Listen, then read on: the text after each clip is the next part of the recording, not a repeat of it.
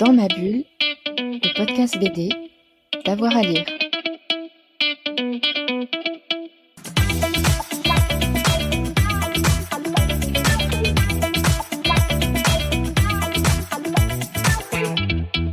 Bonjour à tous et à toutes, bienvenue dans ce nouvel épisode de Dans ma bulle, votre podcast 100% BD avec avoir à lire.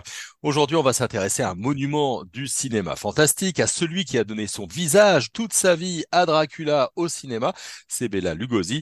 Un bel album lui rend hommage chez Glénat et pour parler de ce monstre sacré, j'ai le bonheur de recevoir les auteurs, Philippe Tirol, scénariste et Marion Mousse, le dessinateur. Bonjour à tous les deux.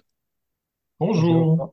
Alors, ma première question, hein, euh, comment est-ce qu'on en vient à s'intéresser à Bella Lugosi au point de lui consacrer un, album biographique euh, Qui veut commencer? Oui, euh, bah en fait, c'était, ça rentre dans le cadre d'une collection chez Glénat, s'intéresse aux acteurs, aux réalisateurs. Euh, et donc, c'est, c'est Franck Marguin, le directeur de cette collection, qui a parlé de traiter Bella Lugosi. Euh, moi, je connaissais, mais pas plus que ça en fait. Je connaissais surtout par euh, par le film de Tim Burton, Ed Wood. Ouais. On le voit vraiment à la fin de sa vie, euh, là en pleine déchéance.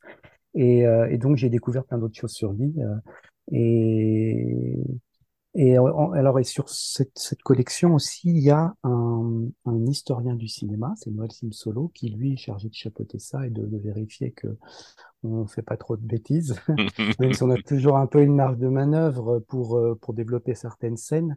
Mais, euh, mais bon, il était là, mais c'était un œil euh, quand même bienveillant et, et avec Franck. Et puis, euh, bah Franck, je crois qu'aussi, il a sollicité euh, euh, Marion Mousse. Nous, on se connaissait pas tous les deux en tant qu'auteur. Enfin, on se connaissait comme auteur, mais on s'était jamais rencontrés.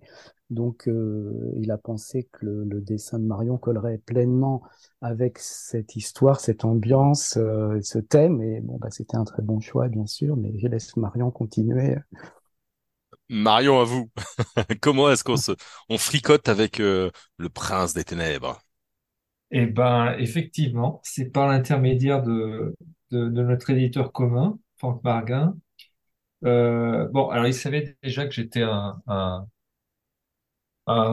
amateur de, films des années 30, euh, que je connaissais déjà parce qu'on en avait discuté, euh, Bela Lugosi, euh, et les Dracula, de l'époque.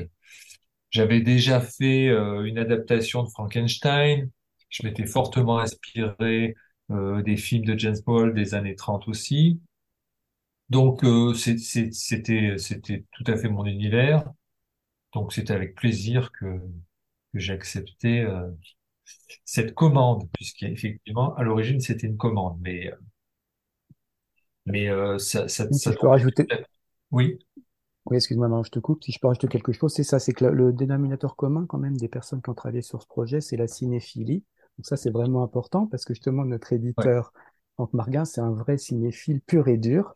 Et moi aussi, je suis cinéphile, Marion aussi. Donc voilà, c'était, je pense, que c'était des, c'était une bonne base pour, pour traiter ce, ce sujet. Bon, d'accord. Ah, Alors, il y a, la- il y a la cinéphilie, il y a les films. On a tous cette image de Bela Lugosi en, en vampire avec ses dents et, et, et la lumière sur, euh, euh, sur euh, son visage. Mais il y a l'homme derrière. Alors, c'est vrai que moi, je l'ai découvert par le biais de, de cette euh, euh, BD. Il y a d'abord euh, un Hongrois, euh, Bela Blasko. Comment est-ce que vous avez attaqué sa, sa biographie et comme, par quel angle vous êtes approché du personnage? Il n'y a pas grand-chose sur Bela Lugosi, en fait, en, Ah en langue française. Il n'est pas très connu en France. À part justement quelques peut-être cinéphiles un peu plus pointus, mais par contre aux États-Unis il est très connu. Donc euh, moi j'ai utilisé des plutôt des, des biographies américaines Mhm. et j'ai été en, en- aidé en cela par ma, ma fille qui est, qui est bilingue et qui m'a bien aidé à ce, à ce sujet.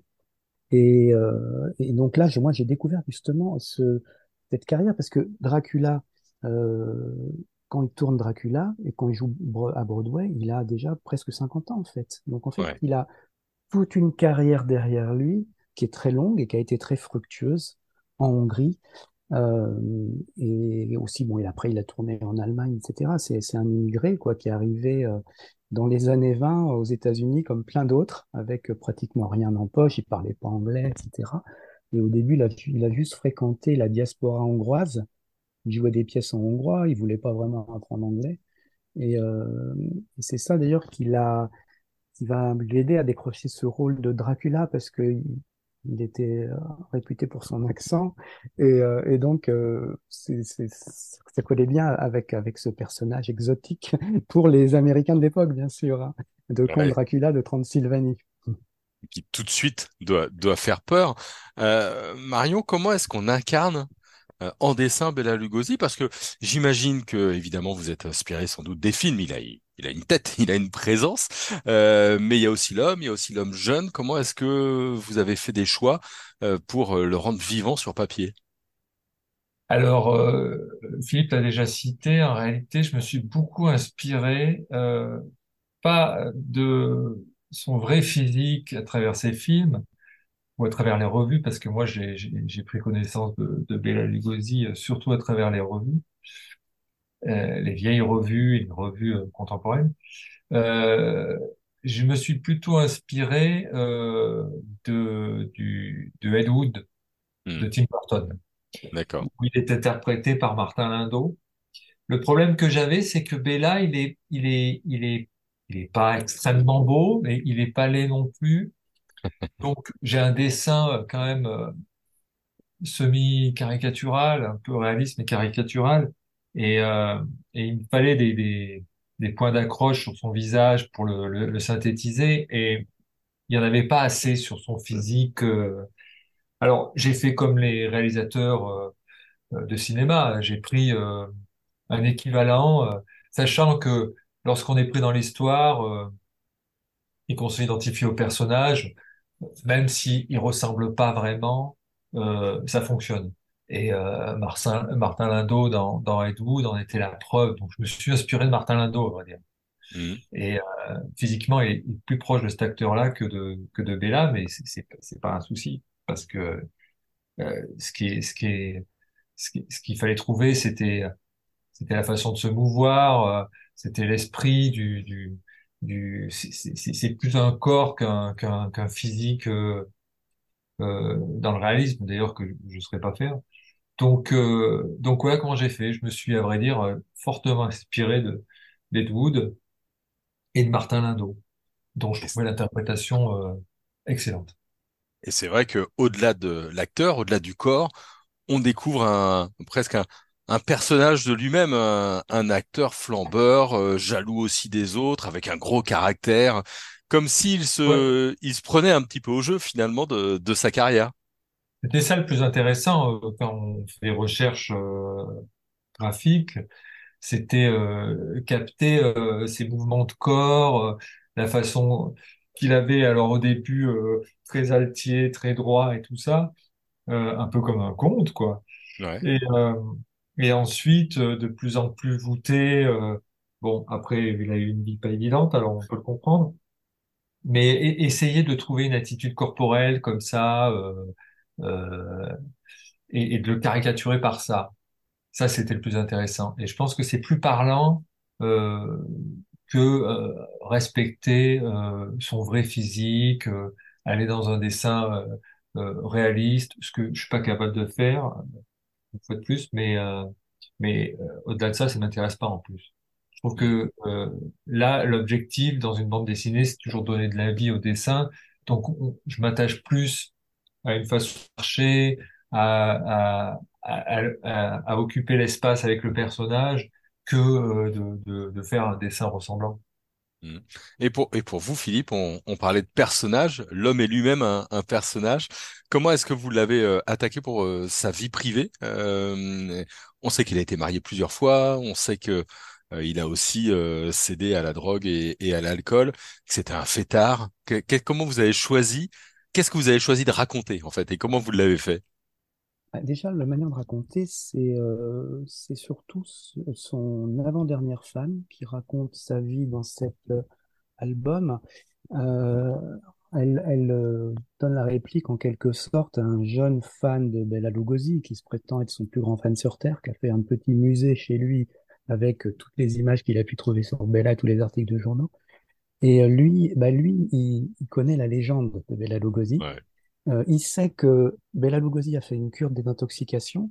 C'est un événement à l'époque parce que c'est le premier acteur d'Hollywood qui va faire publicité de sa cure de désintoxication. Hmm. Parce qu'il y en avait plein qu'on faisait, bien sûr, mais de manière cachée. Donc lui, il va convoquer la presse pour dire, ben voilà, bon, il a, il a eu un procès déjà où il a reconnu sa consommation de, de morphine, etc.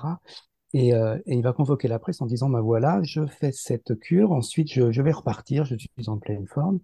Et la, la- cette, euh, cette femme qui a été son épouse la plus belle, on va dire, celle qui est restée plus longtemps avec lui, elle raconte finalement à ce jeune fan la réalité. Donc euh, parfois la légende, c'est vrai, touche la réalité, parfois on s'en éloigne parce que Bela Lugosi, du fait qu'il arrivait en, aux États-Unis en venant de Hongrie, il a pu se forger une légende, il a pu raconter des choses que personne ne pouvait contredire à part quelques Hongrois de la diaspora. Donc, euh, et, voilà, ça, a été. euh, moi, je voulais faire quand même justement quelque chose d'assez tendre, parce que cette, euh, cette femme qui raconte Bella, euh, elle raconte ses défauts, mais aussi ses qualités, ses bons côtés, et elle a, elle a une véritable tendresse pour lui. C'est bon, devenu un peu comme une mère. Alors bon, c'est Hmm. une mère après qui va lui donner un peu d'alcool pour le calmer, etc., qui va lui chercher sa morphine. Mais euh, moi, je trouvais que c'était intéressant de voir pas que faire que, que la déchéance finalement de, de Bela Lugosi. Après, sur le thème, moi, c'est un thème qui m'a toujours passionné comme auteur et aussi comme spectateur ou lecteur. C'est l'ascension et la chute d'un personnage, surtout si ce personnage euh, est à l'origine de cette chute. Moi, c'est toujours ce qui m'a passionné, c'est quand finalement les, les personnes creusent leur propre tombeau, ce qui a été le cas de Bela Lugosi. Donc ces personnages sont toujours les, les plus intéressants, les, les plus poignants, parce qu'ils luttent contre eux-mêmes finalement. Parce qu'il n'a pas voulu s'adapter, changer, c'est ça qui a, qui l'a mis dans une impasse? Oui, mais je crois qu'à un moment, de toute façon, l'addiction le, le, la- le mettait dans un autre monde. Il avait perdu le sens des réalités. Je pense que c'était vraiment ça. Euh, et effectivement, il a, euh, il a, parce qu'il a ce côté, moi je trouve que Marion a bien rendu, c'est le côté, il a un côté flamboyant, surtout dans ses débuts quand il est acteur de théâtre en Hongrie, euh, où c'est une, c'est une star, c'est un bel homme charismatique qui, qui, fait chavirer les foules. Et puis il a un côté grotesque. Le côté grotesque, c'est justement cet homme qui, est excessif, qui, qui joue la diva. Euh, il peut se le permettre à un moment quand il a le succès, mais ça dure finalement très peu de temps. Ça dure quelques années, le vrai succès. Et ensuite, il va aller courir le cachet. euh, et, et les cachets, finalement, vont lui servir à, surtout à s'acheter ses doses. Et, euh, et donc, c'est ce qu'on voit sur la fin. C'est-à-dire quand, quand Wood le, veut le faire travailler, c'est pour quasiment rien. Et heureusement, justement, que, que le- sa femme est là pour, euh, pour dire non, écoutez, monsieur Wood, donnez deux, deux fois plus, parce que là, c'est pas possible. L'autre, il, il est prêt, il lui serre la main, il lui dit top là, euh, donnez les, donnez les billets, quoi. Moi, euh, il faut que j'aille chercher mon, ma morphine. Est-ce que c'est ça avec Atwood ou est-ce que c'est ch- rechercher ou retrouver un temps sa gloire perdue devant les caméras? Je- je- écoutez, franchement, je, je pense, est-ce qu'il était dupe ou pas? Je Ouais, suis c'est ça. pas sûr. Un petit peu, bon, comme je vous dis, il était dans les vapeurs, de toute façon, hein, clairement. Hmm. Euh, après, là, quand il fait sa cure, là, il sort vraiment, là, il, a- il s'est remis d'aplomb. C'était quelqu'un qui avait une vitalité et une énergie extraordinaire. Donc ça, c'était quelque chose qui était en lui.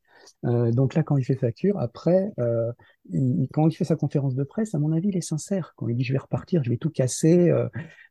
et a priori, là, il ne plus travailler pour Ed Wood, mais déjà à l'époque, euh, plus personne ne veut travailler pour lui, à part, euh, à part Ed Wood, évidemment. C'est un drôle de mariage avec, euh, avec. Marion, comment est-ce qu'on on dessine la déchéance, la, chute d'un homme, sans trop en faire, sans trop de pathos non plus? Comment est-ce que vous avez abordé ça, ce, ce Bela Lugosi vieillissant et caricatural de lui-même? Oh bah là c'était euh, là j'avais deux opportunités. C'était déjà visuellement, euh, graphiquement, euh, au niveau du personnage, effectivement, euh, le faire vieillir, euh, euh, le faire se ratatiner progressivement. euh. Il y a un bon contraste euh, entre euh, ces années de jeunesse euh, où effectivement euh, c'était une, une star dans son pays, euh, où euh, il est même allé jusqu'à s'engager politiquement, mais que dans l'intérêt quand même. Et Enfin, c'est toute l'ambiguïté. C'est ça qui est intéressant quand même euh, dans le travail de Philippe. Et, il est, il- c'est dit dès le départ, c'est que là, l'objectif, c'était de faire une biographie. Donc, on va essayer de faire quelque chose d'assez factuel et de juste surtout.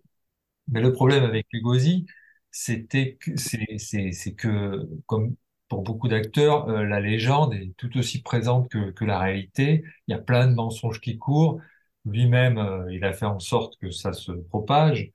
Et donc, euh, faire le choix, c'était compliqué. Il, il, fallait montrer dès le début que c'était un personnage qui était aussi touchant, mais qui était aussi menteur.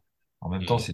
c'était son métier. Il n'est pas un acteur et un comédien de théâtre pour rien, mais et, euh, et là, euh, Philippe le montre dès le début euh, dans l'ambiguïté euh, par l'entremise de, de, de, de, sa femme, enfin de, sa, de son ex-femme, que c'est un personnage ambigu, donc il fallait dans, son physique exagérer un petit peu ses yeux fuyants, euh, euh, euh, cette attitude un peu, un peu, un peu, comment dire, c'est c'est difficile à expliquer, mais en tout cas, euh, j'ai essayé de le faire passer dans l'attitude.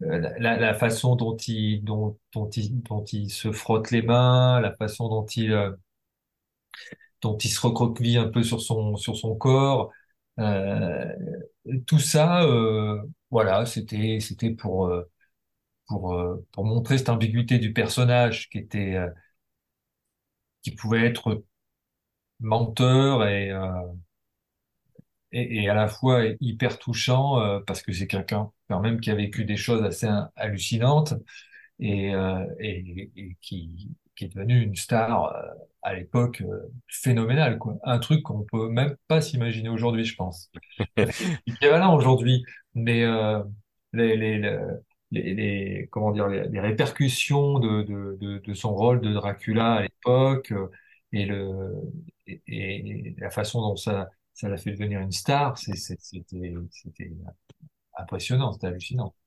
Mmh. Est-ce qu'il ment par mégalomanie ou est-ce que c'est l'un des premiers à, à, faire du marketing sur sa vie entre guillemets et, et à se mettre en scène? Est-ce qu'il y a de ça? Est-ce que la conférence de presse, par exemple? Allez-y, allez-y, je vous en prie. Non, là, dans la conférence de presse, il est, il est plutôt, euh, plutôt positif. Non, quand, euh, quand il va inventer des choses sur lui, ça va être aussi pour se plaindre pas mal. Hmm. C'est ce que relève son, ex-femme, il aime bien se faire plaindre. Euh, si vous voulez, ça fait partie de sa personnalité, justement le fait qu'il n'ait pas réussi à prendre parfois des bonnes décisions ou à réussir à se soigner, etc. C'était parce qu'il avait plutôt une attitude de, de victimaire plutôt que de se remettre parfois en question. Voilà. Et euh, par contre, oui, pour rebondir sur la l'ambiguïté du personnage, oui, d'en parlait Marion. Moi, je trouve que un bon indicateur de ça, c'est son engagement syndical, parce que justement, quand il est en Hongrie, c'est là, à ce moment-là, c'est une star du théâtre euh, hongrois, surtout de la capitale, parce qu'il y avait vraiment une hiérarchie très euh, marquée entre la capitale, Budapest, et le reste du pays pour les acteurs. Et lui, il s'engage dans la, dans la lutte syndicale, on veut dire, on peut dire, pour défendre les acteurs, tous les acteurs alors que lui, il n'en avait pas besoin en fait. Et, euh, et, ensuite, il va, il va, il va être euh, un, un peu aux côtés euh, de Bela et quand, le, quand la révolution hongroise se termine, bah c'est ça qui le force à, à s'exiler, à quitter la Hongrie. Il perd tout, il perd tout à ce moment-là. Donc, euh, je trouve ça, c'est, c'est, un, un aspect intéressant du personnage parce que il a ce côté diva, mais aussi, bah, il se soucie des autres. Ça, c'est, tout, c'est tout belle à. Mmh, c'est vraiment, c'est vraiment intéressant euh, tout ça. Puis c'est une autre époque aussi. Moi, je me posais des questions par rapport à ce personnage de, de Dracula. Euh, est-ce que ça a pu déteindre un petit peu sur lui, ce personnage qui est très puissant, Dracula hein euh, alors, Malheureusement, ça finit en général assez mal pour lui, mais euh, c'est un prince, tout du moins. Est-ce qu'il y a des liens à faire entre Bela Lugosi et le personnage de Dracula, ou finalement il aurait joué Mickey, ça aurait été pareil?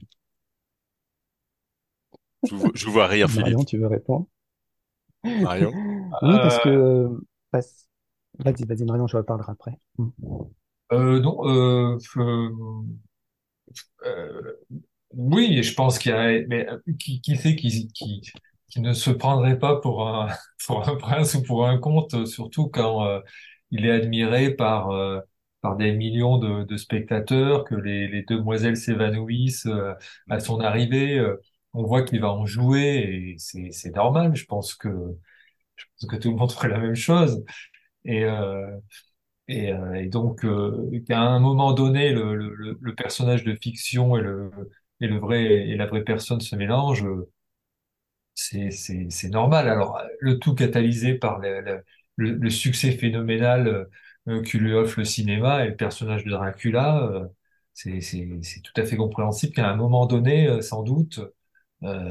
et puis en plus, il, il devait avoir une vraie, comment dire, euh, une vraie euh, passion pour ce personnage parce que c'est quand même, euh, même si au départ il devait être, il était apparemment très réticent, mais c'est quand même le personnage qu'il a fait découvrir au monde, qu'il a rendu célèbre, qu'il a rendu riche, qui- qu'il a, qu'il a fait sortir de, de, de son, de son ghetto, de, de sa diaspora, de, c'est, euh, il, qu'il tombe amoureux, consciemment ou inconsciemment du personnage de Dracula, c'est normal. Pour tout ce qu'il avait fait pour lui, c'est, c'est, c'est, c'est, c'est normal, je pense.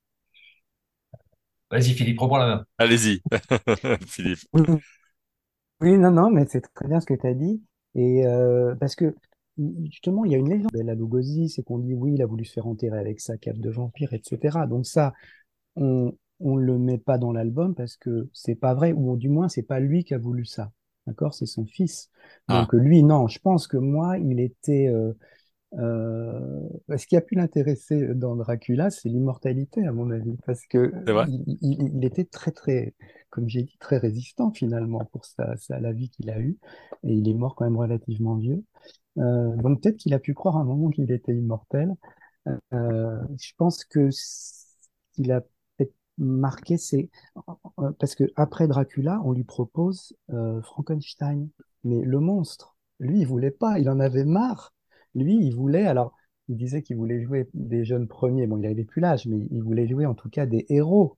Il Hmm. en avait marre de jouer les étrangers, les méchants, les monstres, et donc il refuse le rôle qui sera pris par euh, euh, s'appelle-t-il? Paul Karloff. Boris Karloff. Et, c'est le tournant de sa carrière. Déjà, en fait, vous voyez, mais c'est tout de suite après euh, Dracula. C'est. Donc, euh, très vite, finalement, il est dans un mauvais engrenage, il est dans des mauvais choix. Euh, là, par manque de lucidité. Alors, effectivement, comme a dit Marion, ce succès a été tellement phénoménal que je pense qu'il a, à ce moment-là, il a perdu la tête et, il a eu du mal à, garder les pieds sur terre. Peut-être qu'il s'est dit qu'il revenait aux heures glorieuses de Hongrie et que plus rien ne pourrait l'arrêter. Mais en Hongrie, on a bien vu, tout s'est arrêté du jour au lendemain. Euh, donc, comme quoi, bah voilà, c'est, c'est, c'est, c'est, ça lui arrivait à nouveau. Hmm. Qu'est-ce qui finalement vous a plus euh, surpris sur euh, Bela Lugosi? Quel est, quel est le détail que vous retenez le plus de sa vie, de cet homme? Euh, bah moi, c'est vraiment, c'est, c'est, c'est son, son engagement politique, vraiment, euh, dans la révolution de Bella. Ça, vraiment, j'étais à milieu d'imaginer ça, euh, que cette, que cette star, euh, un peu, vous voyez, un peu comme Gérard Philippe. C'est-à-dire, Gérard Philippe, Hmm. c'était une star, et en fait, il, il se battait pour tous les acteurs. Euh, euh, alors, bon, il a pas le côté quand même euh, comme, comme, comme Bella, mais, mais ça, ça m'a vraiment, euh, ça m'a étonné, mais ça m'a plu. C'est une, de- une des facettes du, de l'homme, là, de l'homme, qui, qui m'a intéressé, qui a fait que je, je m'y suis attaché. Bon, on s'attache toujours à, à quelqu'un dont on écrit l'histoire, hein. C'est, Ouais. même, ça peut être un salaud, parfois on finit par s'y attacher. Mais là, franchement, il a, il a, euh, et puis bon, c'était un, c'était un grand acteur, quoi. C'est vrai que, c'était, euh, c'est quelqu'un qui a vraiment marqué son temps. hein. Et pour vous, euh, Marion? Euh, moi, c'était une, une- un côté que je connaissais pas, que j'ai découvert grâce au scénario de Philippe, c'est c'est que tout simplement, il avait, euh, il est, il était, il était humain, tout simplement. Et ce qui, ce que j'aimais beaucoup, c'est son côté un peu capricieux, son côté en, très, euh, très enfant aussi, le fait qu'il voulait euh, plutôt jouer, des, jouer des, des héros ou des personnages positifs, le fait que il adore se faire euh, finalement euh, materner par ses femmes et, et même materner par, par Ed Wood, par exemple, qui le prend. Euh, c'est, Ed Wood, c'est comme le, le, fils de Bella, mais c'est plutôt euh, le père de Bella parce qu'il va, il va s'en occuper beaucoup aussi. Et c'est ce côté euh, très touchant, moi, qui m'intéressait. C'était la, la, la qualité de, de, de faire une, une, biographie sur des personnages comme ça. C'est de montrer que qu'ils ont euh, qu'ils ont des faiblesses, évidemment, et que eux aussi, euh, ils se laissent prendre ils se laissent prendre par des par, par des émotions euh, euh, surdimensionnées euh, qu'on peut connaître que dans des situations comme comme les leurs, là où ils deviennent du jour au lendemain les héros de la nation, ou alors.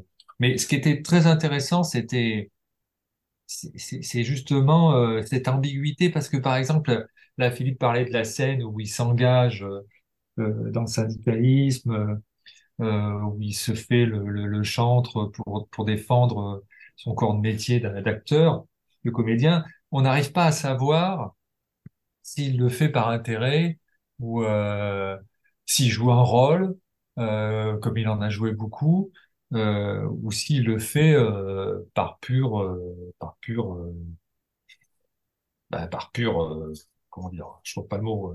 Intérêt, oui. Calcul s'il le fait par calcul ou, ou pas, euh, ou si c'est sa vraie nature comme ça, euh, là ça sera ça sera au lecteur de choisir. Mais euh, et, et, du coup on se fait tous une opinion.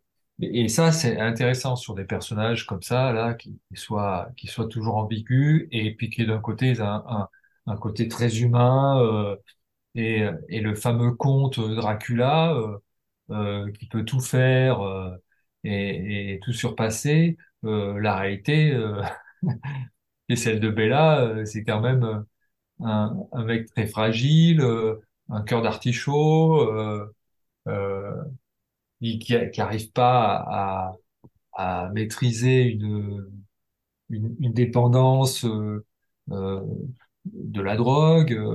voilà, il est, il y a toutes ces contradictions, toutes ces contradictions là qui sont, qui sont super intéressant. Merci beaucoup, messieurs. Ben, pas de quoi. Hein, vous avez compris, si vous vous intéressez un peu au cinéma fantastique et à ce personnage et cet acteur de Bella Lugosi, eh ben, euh, vous pouvez lire cette euh, biographie en BD euh, chez Glénat. Moi, j'ai appris plein de choses et c'était très chouette. Je vous remercie beaucoup pour cette interview et puis je vous remercie vous qui nous avez écoutés. voilà, c'est terminé pour aujourd'hui, pour cet épisode. Et puis, bah, si vous vous ennuyez, on a déjà un peu plus de 300 des épisodes comme ça pour passer la journée en BD avec nous. Merci à tous et à toutes et à très vite. Dans ma bulle, le podcast BD, d'avoir à lire.